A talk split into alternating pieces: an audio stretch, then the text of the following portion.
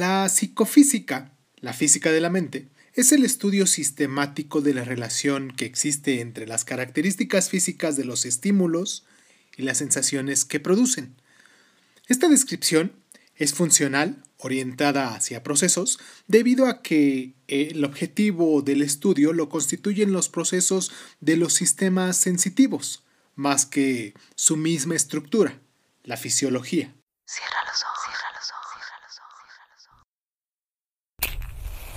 Si escuchas que alguien se acerca, no temas. Todo estará bien.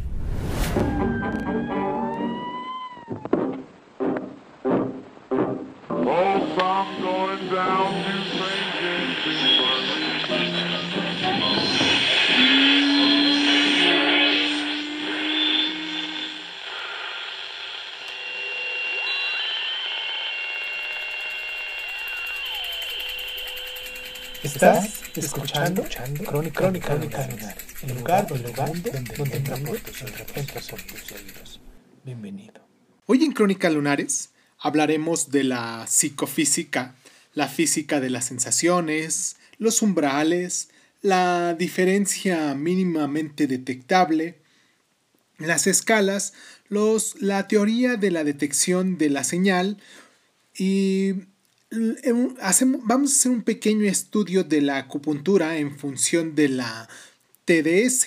¿Qué es la TDS? Quédense con nosotros para que ustedes sepan más adelante de lo que vamos a hablar. Yo soy Irving Sun, esto es Crónica Lunares y pues comenzamos, ¿no?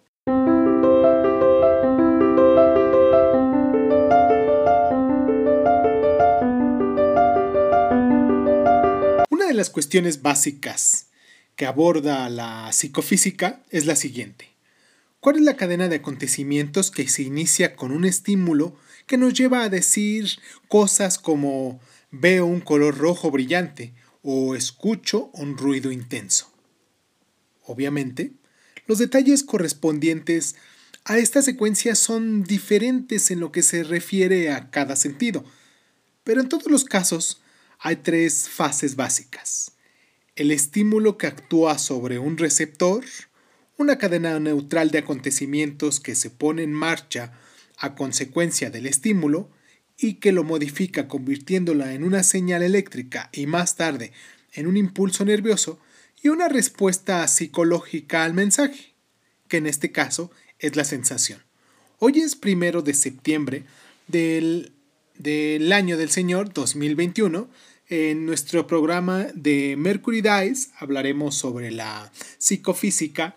Es muy interesante este tema porque nos deja ver hasta dónde nuestros sentidos están involucrados en lo que nosotros percibimos del mundo, de lo que percibimos, de lo que está sucediendo a nuestro alrededor.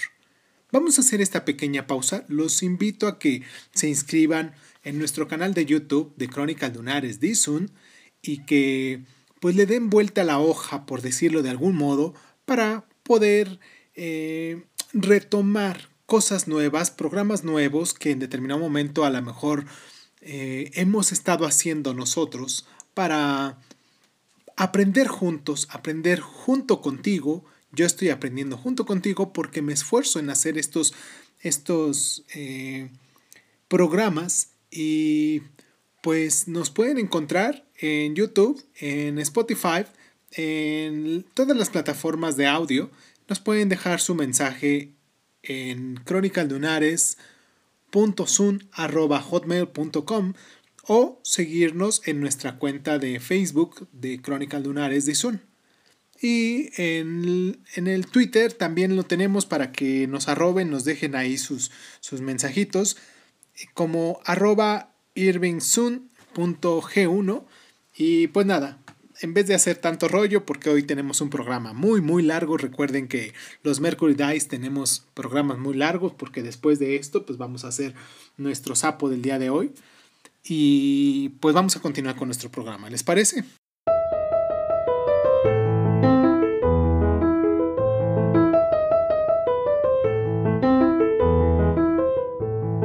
Para estudiar los fenómenos de la percepción, los primeros especialistas en psicofísica tuvieron que definir un método fiable para medir las sensaciones de las personas. Uno de los conceptos centrales en psicofísica es el umbral. El umbral es el nivel de intensidad que necesita un estímulo para provocar una respuesta.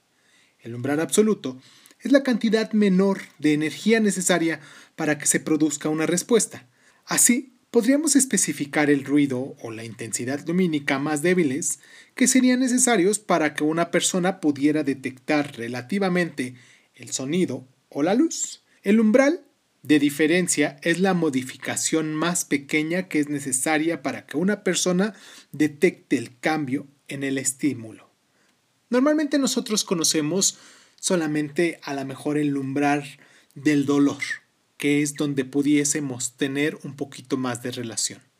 Pero bueno, vayamos a hacer esta pausa y continuamos.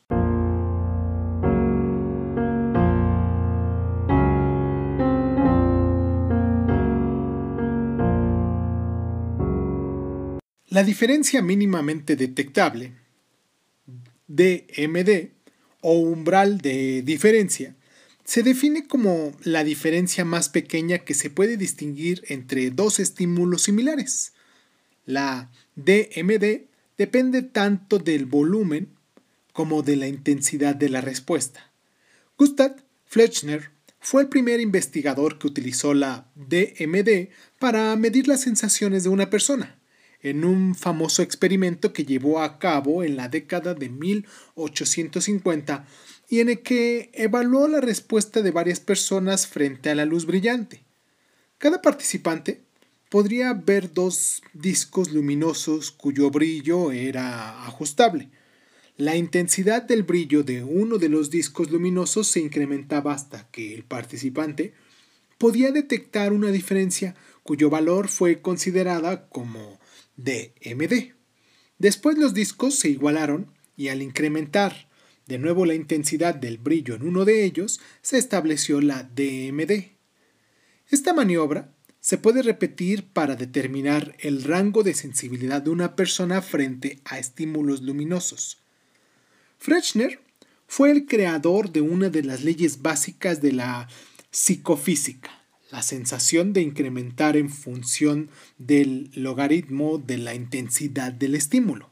Esto quiere decir que la intensidad de la sensación concreta aumenta con mucha más lentitud que la intensidad del estímulo que da lugar a dicha sensación. Así pues, para que una persona pueda decir que percibe que una luz tiene una intensidad lumínica doble que la otra, la intensidad lumínica de la primera debe de ser más del doble que de la segunda. Ernest Heinrich Weber fue el creador de otra famosa ley de la psicofísica.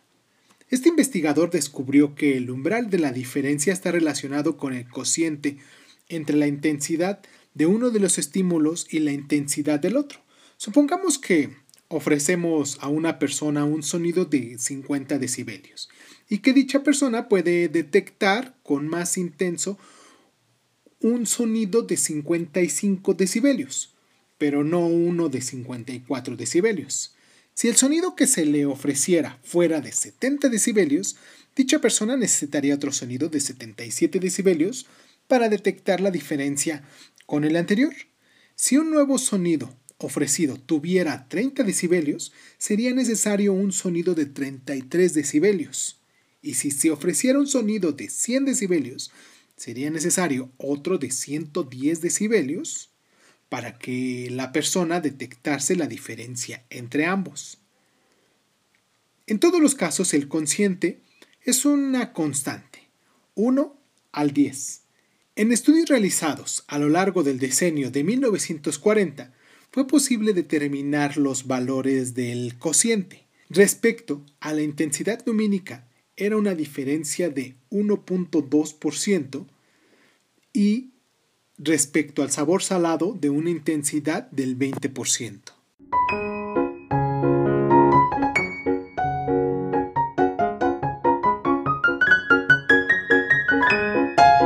La magnitud de una sensación es proporcional al logaritmo de la intensidad del estímulo que la genera. Ley de Frechner.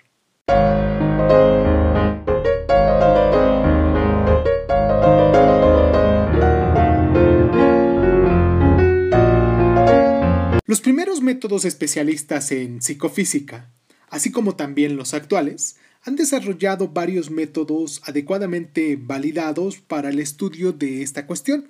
Uno de ellos es el método de los ajustes o el método de error promedio, en el que una persona ajusta la intensidad del sonido, la intensidad lumínica o la intensidad olfatoria, de manera que desde su punto de vista el estímulo sucesivo es igual al estímulo previo. En el método de los límites, se le pide a una persona que determine si un estímulo es más intenso o menos intenso o igual que un estímulo previo. Con el método del estímulo constante, se le pide a una persona que intente reconocer un estímulo en una serie de pruebas diferentes.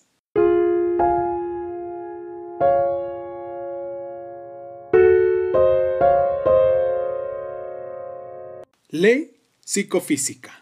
Cualquier formulación de relación entre un estímulo físico y un proceso sensorial. J. Dremer.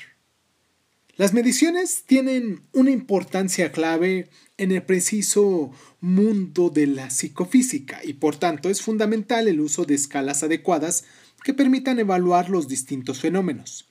Todas las escalas poseen cuatro propiedades básicas. En primer lugar, indican las diferencias, hombre y mujer, caliente y frío. En segundo lugar, indican la magnitud.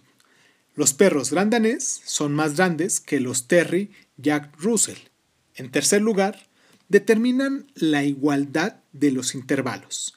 Las diferencias en una misma escala son idénticas, de manera que la diferencia entre 5 y 8 kilos es la misma entre 22 y 25 kilos. La última propiedad es la de que existe un grupo cero que indica el punto en el cual no tiene lugar la característica medida. Los psicólogos distinguen cuatro tipos de escalas. Nominal determina la diferencia, ordinal determina la diferencia y la magnitud, de intervalo, que determina la diferencia, la magnitud y los intervalos iguales, y de proporción, que determinan los tres componentes. Así, las marcas de evaluación son ordinales aunque puede parecer a intervalos, mientras que la temperatura y el peso y la vista se miden en escalas de proporción.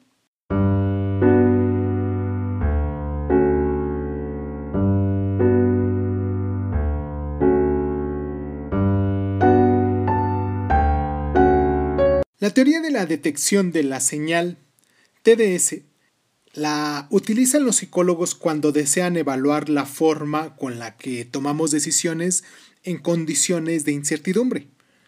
Las personas deben decidir si han detectado o no un estímulo, lo que depende tanto de sus órganos de los sentidos como de sus expectativas respecto al estímulo y su motivación para conseguir un resultado preciso. La TDS se aplica con frecuencia en la investigación actual y es quizás un legado principal de los primeros tiempos de la psicofísica. El umbral no es un valor fijado debido a que en su detección actual hay dos factores humanos. Uno de ellos es la sensibilidad, es decir, la manera con la que la persona puede ver u oír el estímulo. El otro es el sesgo de respuesta, esto es, la facilidad con la que la persona evaluada tiende a decir sí frente a un estímulo cuando no está segura de haber percibido. La TDS, la teoría de la detección de la señal, asume que la persona que toma la decisión no es un receptor pasivo de la información, sino un agente que elabora de manera activa razonamientos perceptuales difíciles en condiciones de incertidumbre, lo que hace que la detección de la señal sea más sistemática. Para la definición de estos parámetros, los investigadores realizaron lo que se denomina pruebas trampa, en las que no se introduce ninguna modificación en el estímulo, ruido, o, después de ello, se comprueba la respuesta del participante. En la terminología de la teoría de la detección de la señal, el acierto es el sí ante el estímulo y el fallo es no ante un estímulo. La falsa alarma es el sí frente a la ausencia de modificación y el rechazo correcto es el no apropiado. Si una persona quiere estar segura de detectar todas las modificaciones en un estímulo, corre el riesgo de presentar un número elevado de falsas alarmas en su intento de alcanzar el mayor número de aciertos. Por otra parte, las personas con temor a las falsas alarmas tienen más tendencia a cometer errores. El sesgo de la respuesta de una persona puede tener repercusiones obvias en la estimación del umbral de detección por parte del investigador. Para la corrección de este problema, los psicólogos han manipulado deliberadamente el sesgo de respuesta de una persona y observan el resultado en estas manipulaciones respecto a las decisiones que toman de la misma. Estos efectos se expresan de manera gráfica mediante la denominada curva de características de rendimiento. Receiver Operating Characteristics Curve. La TDS es el método más adecuado para determinar la sensibilidad de una persona frente a la aparición de una modificación perceptual. La persona decide si se produce un estímulo y por lo tanto en su decisión hay otros factores implicados como la motivación y la experiencia previa.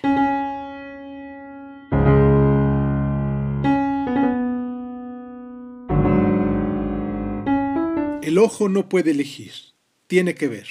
No podemos ordenar al oído que deje de oír. Nuestros cuerpos sienten en cualquier circunstancia en la que se encuentren. Todo ello, con independencia de que querramos o no querramos. W. Wordsworth.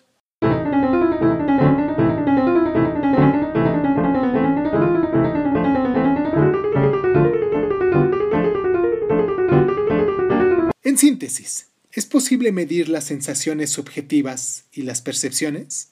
Uno de los aspectos claves de la acupuntura es determinar si las agujas reducen el dolor o bien si los pacientes responden solamente por motivos de sugestión.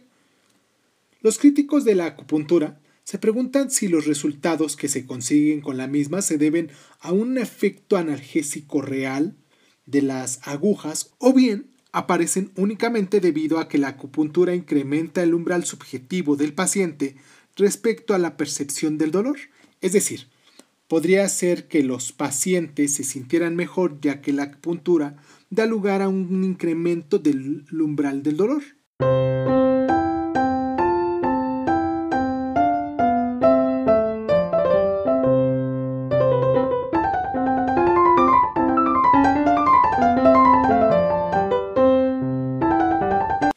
Efectuado hace tiempo se evaluó esta hipótesis de evaluación del umbral del dolor. A los participantes se les aplicó un estímulo caliente sobre el antebrazo y se les pidió que evaluaran la intensidad del 1 al 12. Valores ausente e intolerable, respectivamente. Las valoraciones se llevaron a cabo antes, durante y después de la acupuntura. El tratamiento redujo el dolor pero los resultados demostraron que los pacientes habían presentado un incremento en su umbral del dolor a consecuencia del tratamiento con acupuntura.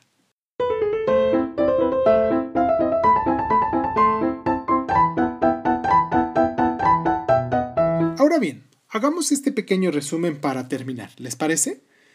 En 1839 se formuló la ley de Weber. En 1860 la ley de Frechner. En la década de 1870, los especialistas en psicofísica anuncian el inicio de la investigación científica.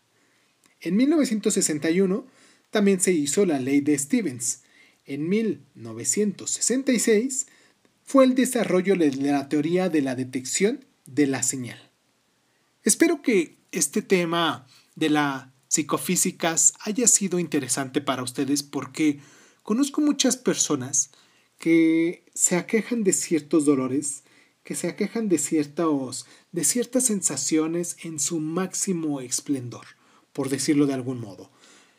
Personas que eh, constantemente están dolientes sobre algo físico y que pues van con un especialista, van con otro, van con otro y que no encuentran realmente un lugar de cabida para poder mm, tratar de calmar esas sensaciones, ¿no?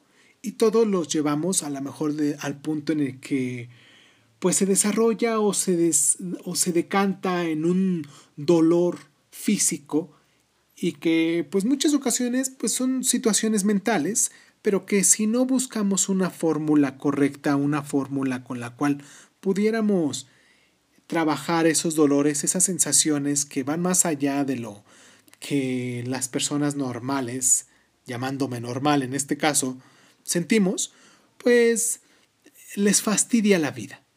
Espero que no conozcan o que conozcan a alguna persona que en determinado momento con esta explicación de la psicofísica que les he dado el día de hoy, se den un pequeño esbozo y le den a las personas que ustedes conozcan con, esta, con estas crisis un pequeño esbozo de explicación sobre lo que están sintiendo y cómo si hay una situación ya estudiada eh, a nivel psicológica que les podría ayudar para poder mm, disminuir esas sensaciones que pudiesen tener. Eso lo vemos desde el aspecto a la mejor físico, pero hay situaciones que van más allá de nuestro conocimiento, que van más allá de nuestro entendimiento, como las personas que pueden ver, pueden escuchar colores o pueden ver sonido, y que pues no es tan sencillo, pero que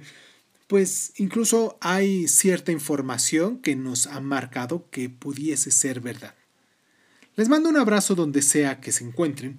Yo soy Irving esto es Crónica Lunares y pues muchísimas gracias por tomarse el tiempo para estar aquí con nosotros, por tomarse el tiempo para podernos descargar, por tomarse el tiempo para escucharnos en cualquier lugar donde nos escuchen, pues muchísimas gracias por estar.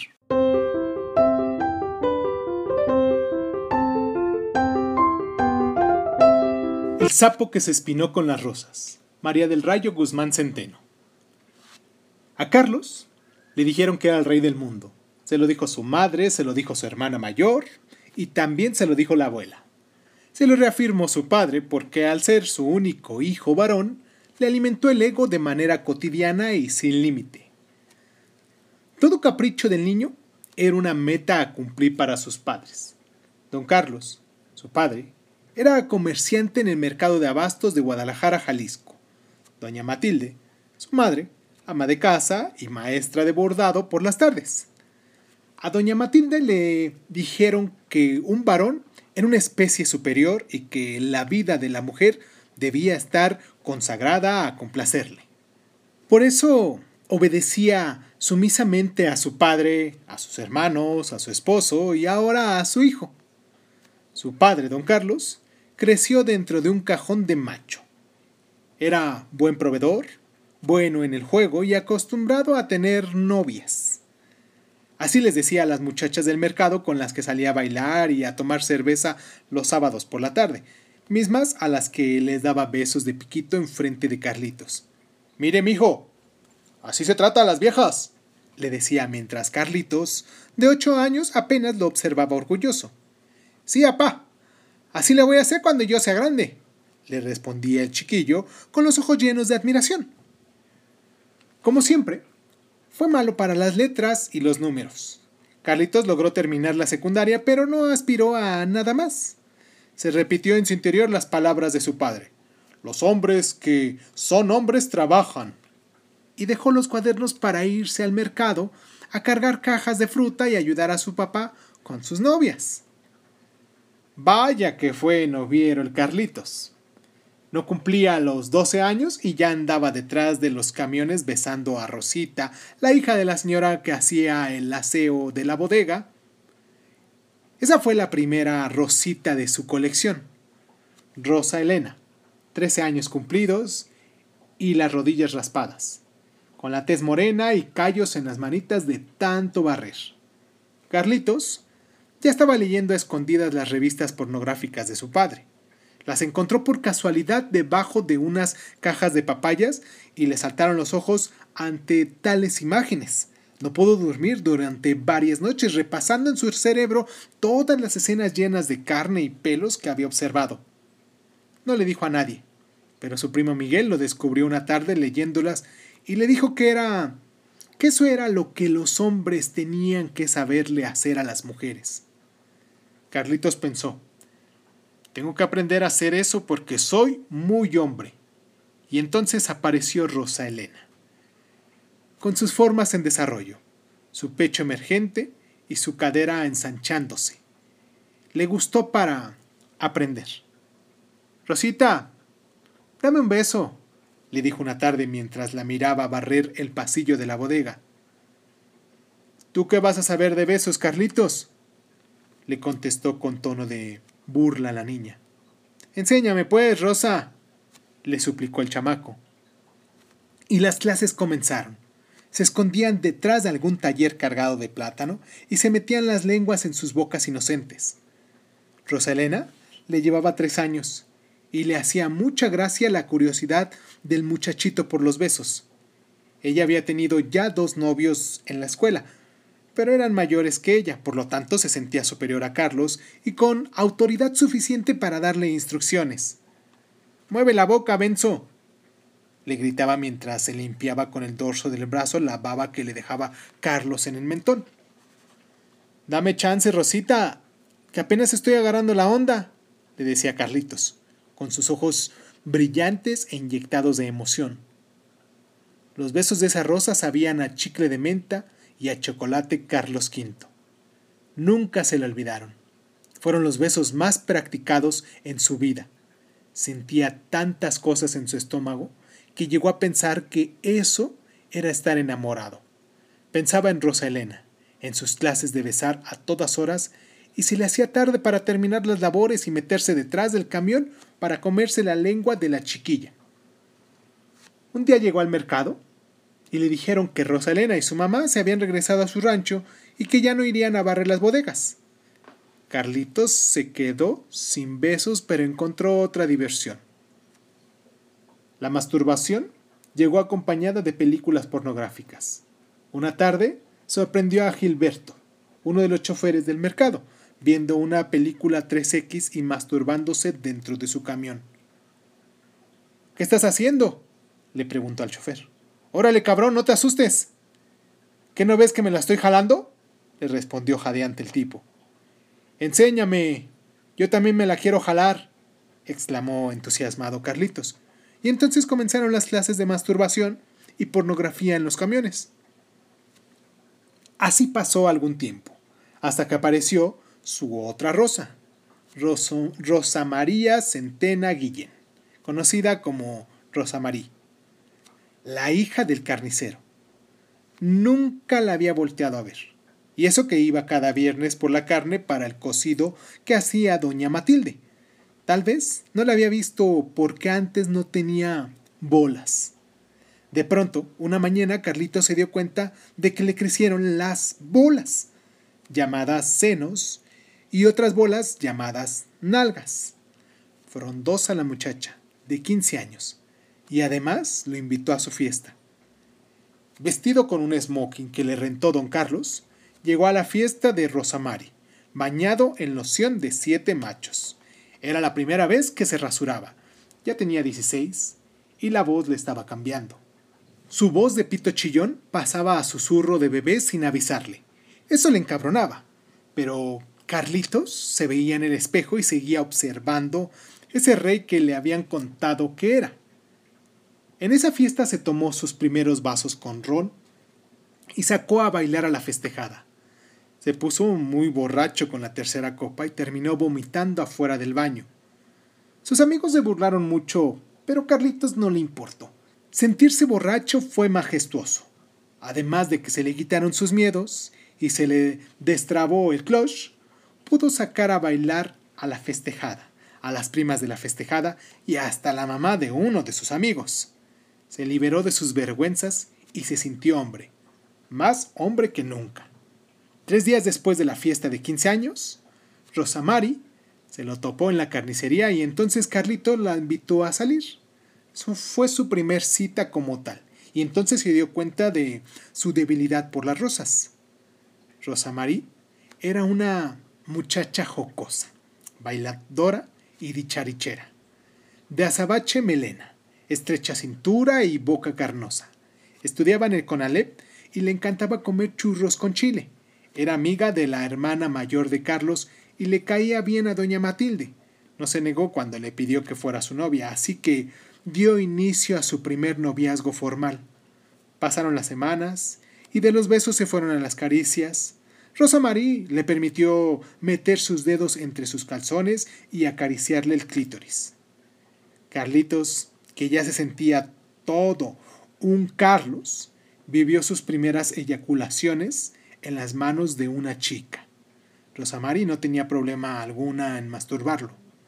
Dos precoces y un amor adolescente. Buen escenario para el jugueteo sexual y el despertar del deseo. Una tarde llegó Carlitos a buscar a Rosa Mari y cuando iba rumbo a su casa la encontró fajando con el hijo del velador del mercado, en plena banqueta y sin pudor alguno. Desde esa tarde, nada fue igual para Carlitos. Después de meterle un par de patadas a quien lo convirtió en cornudo y de llamar puta a su amada, se fue a su casa se encerró en su habitación a sobarse la cabeza con la esperanza de que los cuernos implantados desaparecieron por un encanto. Se quedaron para siempre ahí, encajados en su cerebro inflamado por la conmoción que le provocó tal engaño. Los años pasaron, y Carlos se llenó de vello, de rencores y de dinero. Hizo crecer el negocio de su padre, se dedicó a trabajar y se hizo todo un hombre. En cada mujer que se le atravesaba en su camino desquitó su furia hacia la infiel Rosamari. En cada mujer que aceptó sus galanteos, dejó su huella de resentimiento. En cada mujer veía una rosa y comenzó a coleccionarlas. No le importaba su nombre, lo mismo daba si era Juana, Susana o Carmina. Para Carlos eran rosas, todas iguales, infieles, imposible confiar en ellas se convirtió en todo un espécimen. Trabajador, peludo, fuerte, borracho y mujeriego. Don Carlos y doña Matilde presumían a su hijo por todo el mercado, se sentían orgullosos de su creación. Y como si no representara ningún peligro, lo lanzaron al mundo para que ese mundo le rindiera pleistesía a su vástago. Ninguna mujer lo merecía. Era tan hombre que no existía una mujer para él. El sapo se había cocinado. Estaba listo para coleccionar princesas. Y Carlos recorrió el sendero de las rosas. Le arrancó a cada una todas sus espinas para que no le hicieran más daño. Las engañó, las usó, las abusó. Utilizó su fuerza, el dinero y poder para conquistarlas, elevarlas hasta el cielo y dejarlas caer en el vacío ese vacío de desamor y venganza que nutría su corazón traicionado. ¿Cómo se atreven a desafiar al rey? Estúpidas traicioneras. Carlitos, ya debes sentar cabeza. Busca una, una, buena mujer para madre de tus hijos, le dijo su madre, doña Matilde, en tono entre meloso y suplicante. No sé si exista una buena, madrecita, pero de que te doy hijos te los daré, le respondió con soberbia su hijo. Y la ilusa cayó en la trampa. Guadalupe de nombre, hija de un comerciante de mangos, sumisa, buena cocinera y obediente, la princesa perfecta para el rencoroso sapo. Se casaron por todas las leyes, y Carlos compró una casita de interés social en una colonia cercana al mercado. Tuvieron su primer hijo al año de matrimonio y le pusieron Carlos, como su padre. Otro rey para heredar el trono. Todo en orden. Una esposa sumisa, acostumbrada a que el hombre haga lo que quiera. De la puerta para afuera. Un hijo varón para perpetuar la especie. Un negocio que le daba para mantener a su familia y sus vicios. ¿Qué más? ¿Qué más podía pedir? Lo que le hacía falta apareció una soleada mañana de abril. Carlos estacionaba su camioneta frente a la bodega cuando la vio de pie en la banqueta. Esbelta, con su melena azabache, su cuerpo frondoso, ceñido por un vestido verde que mostraba su conservada cintura, su boca carnosa pintada de carmín, sus ojos con sombras en grises y pestañas alargadas por el rimen. Rosa Mari. 200 años después. Carlos sintió que sus manos le hormigueaban, que sus piernas temblaban y que el recuerdo enterrado emergía de su sepultura con intensidad. Rosamari la infiel, la que lo convirtió en el hombre tan hombre en el que se había convertido. Hola, Carlitos. ¿Han pasado tantos años? le dijo Rosamari acercándose y extendiéndole la mano para buscar su saludo. Hola, Rosa, respondió Carlos, metiendo sus manos a los bolsillos y encogiéndose de hombros pidiendo al cielo que se lo tragara la tierra. ¿Aún te acuerdas de mí? Qué bien que recuerdes mi nombre, respondió Rosamari, mostrándole sus dientes blancos y alineados en una hermosa sonrisa. Mmm, ¿cómo olvidarte? pensó Carlos. ¿Cómo quitarme de la cabeza los cuernos y del corazón el puñal que me encajaste? Carlos quiso correr, irse de ahí y escapar de ese recuerdo encarnado pero no pudo. Se quedó inmóvil, con una sonrisa estúpida en el rostro, escuchando todo lo que Rosamari comenzó a contarle. Le dijo que se había arrepentido siempre de lo sucedido, que siempre lo recordó con mucho amor. Se había ido del barrio a vivir con una tía poco tiempo después de lo acontecido y había terminado sus estudios de contabilidad. Se había casado con un abogado quien murió en un accidente automovilístico hace dos años, dejándola con un hijo de cinco y bien económicamente. Estaba de visita en el mercado. Su padre, el carnicero, había muerto de diabetes desde hace ocho años, pero su hermano acababa de comprar una bodega Carlos la escuchaba y ella hablaba. Rosamari olía a gardenia. Sonreía como una diosa. Los años trataron bien a su cuerpo maduro y la convirtieron en una fruta jugosa llena de pecado. Y mientras Rosamari hablaba sin parar, Carlos pensaba sin cesar. Joder, he tenido las viejas que he querido. Tengo una esposa, mi hijo, mis negocios, tengo todo. Pero deseo esta rosa. Maldita sea. No sé si la quiero matar o me la quiero comer a besos. El ego se apoderó de su cuerpo, de su mente. Carlos estaba poseído por el deseo. El rey quería a su reina. El sapo se convirtió en príncipe. Tomó su rencor acumulado y lo transformó en la pasión más intensa, en el deseo más poderoso. Necesitaba coronar su colección de rosas con la principal, la rosa que le había encajado sus espinas. No sabía si eran ganas de venganza o ganas de amar, pero deseaba con todo su ser que esa mujer fuera suya de una vez por todas. Concedidos los deseos del rey, Rosa María aceptó encontrarse con él. Primero a tomar una cerveza en una fonda, después a irse con Carlos al hotel. Maduros, con vidas hechas que ahora no les importaba deshacer, se despojaron de las ropas, del pudor, del rencor y se amaron como aquellos adolescentes precoces que intentaban encontrar en el sabor del cuerpo la curación de sus almas. Carlos se enamoró igual que a los 16 años o peor. Con una cara de estúpido que despertaba por las mañanas para darse cuenta de que su primer pensamiento era para Rosamari, a quien ahora, despojado del odio, la llamaba mi Rosita. Algo comenzó a cambiar en él y se asustó. Ya no veía con deseo a todas las mujeres que se cruzaban por su camino. Ya no tenía ganas de irse de parranda con sus amigos. Lo único que quería era terminar su jornada en el mercado para correr a enredarse entre los brazos de su amada. Su esposa no notaba nada raro. Guadalupe estaba acostumbrada a su frialdad, a su prepotencia, a sus insultos. Incluso estaba más tranquila. Había dejado de darle lata. Carlos, el rey, estaba enamorado paradójicamente de quien había odiado tanto. Cuando terminaban de hacer el amor con Rosa, a veces hasta las lágrimas le rodaban por la cara. Era tanta su emoción, era tanto sentir eso que nunca antes había sentido. ¿Sería eso amor? No sabía, pero no quería darse explicaciones. Lo que deseaba era seguir sintiendo. Lo que empezó como venganza se había convertido en amor. Una tarde, decidió reinventarse. Habló con Guadalupe y le pidió el divorcio.